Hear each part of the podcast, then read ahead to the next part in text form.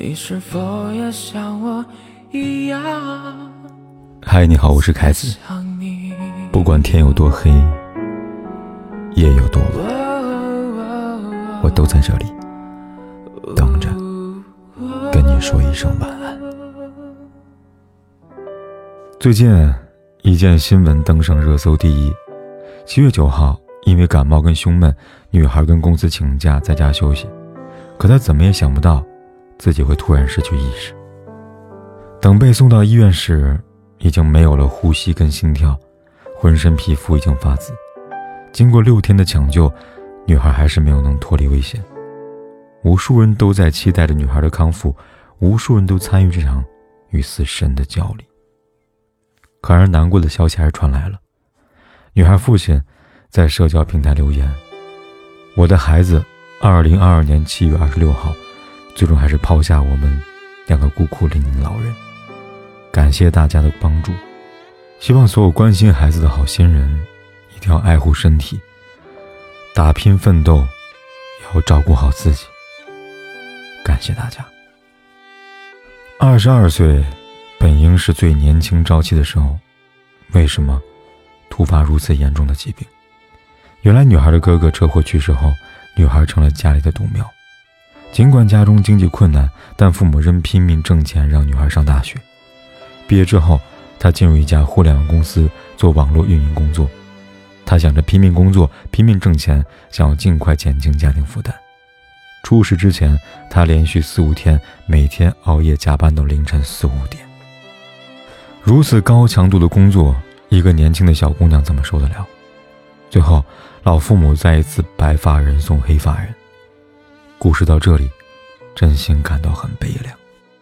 人们纷纷痛骂公司冷血，声援这个可怜的女孩。但是，比骂他们更重要的是，我们应该清楚的认识到一件事情：在努力打拼的时候，也不要忘记了，为了爱我们的人，好好照顾自己。一位网约车司机倒在南京街头，司机刘师傅留下的遗物，看哭了无数人。那是一个简单的账本，上面记录刘师傅每天的收支。根据记录，从七月四号开始，刘师傅办完手续就开始上岗了。早晨七点多出门，晚上十一点多回家。刘师傅没有一天休息，整整工作一百六十天。家人担心他的身体，劝他不要这么拼。刘师傅的女儿曾说：“父亲主要是考虑到家里边的目前的状况，想为家人分担一些压力，才会这么辛苦。”账本最后记载日期是十二月的十号。那天，刘师傅突然把车停到路边，乘客感觉到不对劲，已经晚了。此前，刘师傅还跟妻子商量好要换一辆新能源车，问妻子年货准备怎么样了。可妻子的回应，他却再也听不到了。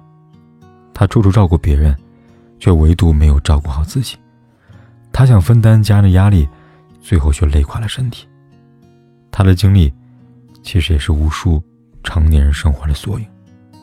有人怀揣着梦想，每天拼命工作，想给自己一个美好的未来；有人背负责任，为了给家人遮风挡雨，咬牙切齿的卖命挣钱。可他们都忽略了绷得太紧的弦是会断的。无休止的透支健康，只会让自己彻底失去打拼的资本。不要觉得自己年轻能扛，豁出去玩命。人都是血肉之躯，说崩就崩了，连个招呼都打不了。博主刮掉了剪不剪，曾分享过自己在停尸房拍摄的一段经历。他说：“我以为一般来说停尸房的逝者大多是老人，但我没想到年轻人那么多，很多都是熬夜猝死的，天天都有。年轻人真的很多，甚至不知道什么原因一下子就去了，有时候是胸口痛了那么几秒。”人一下子就没了。这个世界正在惩罚那些不爱惜身体的人，所以别再透支身体，真的会死。为什么透支身体的人容易猝死？网上一组调查显示，成年人连续三个晚上不能保证七至八个小时睡眠，免疫系统功能可能降低一半；一天少睡三四个小时。就足以降低重要的免疫细胞的功能。别总以为自己还年轻，有资本去死扛。殊不知，所有透支的时间，未来都会连本带利的还回去。你以为熬夜一次、两次没有什么问题，但其实每一次熬夜都在降低你的免疫力。根据世界卫生组织的指出，每周工作五十五小时以上会严重的危害身体健康。危险比想象中离我们还要近。当你拥有健康的时候，你体会不到它有多强的存在感；当你失去健康时，你就会明白，身体无病，人才无恙。所以从现在起，为了健康，请注意以下事项：第一，规律作息，禁止熬夜；睡前营造良好的入睡环境，尽量远离电子产品，尤其手机，因为这是大部分熬夜的罪魁祸首。第二，请勿久坐。养成运动的生活习惯，有运动的消耗，夜间熬夜的概率会大大减少，能够帮助你更好入眠。第三，定期体检，因为人的健康会随着时间、年龄、生活习惯、工作压力而改变，所以仍需每年定期体检和健康检查，有利于自我评估，及早发现，及早改善。叔本华说：“人类所能犯的最大错误。”就是拿健康来换取其他的身外之物。挣钱再重要，没有命重要。追逐更好的生活没有错，但若以健康为代价，注定会得不偿失。网上有个段子说，从默默无闻到扬名立万，只需三步：积极、努力、拼命。可从健康到死亡也是三步：轻度疲劳、重度疲劳、猝死。人要向前走，但要学会适当的休息。身体是打拼的基础，保持身体健康，未来才有更多可能。往后的日子里，该工作是工作，该休息是休息。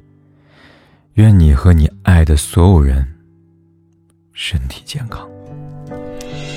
这一次我告别故乡，踏上我的流浪，我只和周围的理想相期待在前方。妈妈的话充斥梦想，我不会再度彷徨。如今我背负了信仰，渐渐远离了家乡。童年的梦境，可笑的就像是乌云隐藏着，外面的世界漆黑着，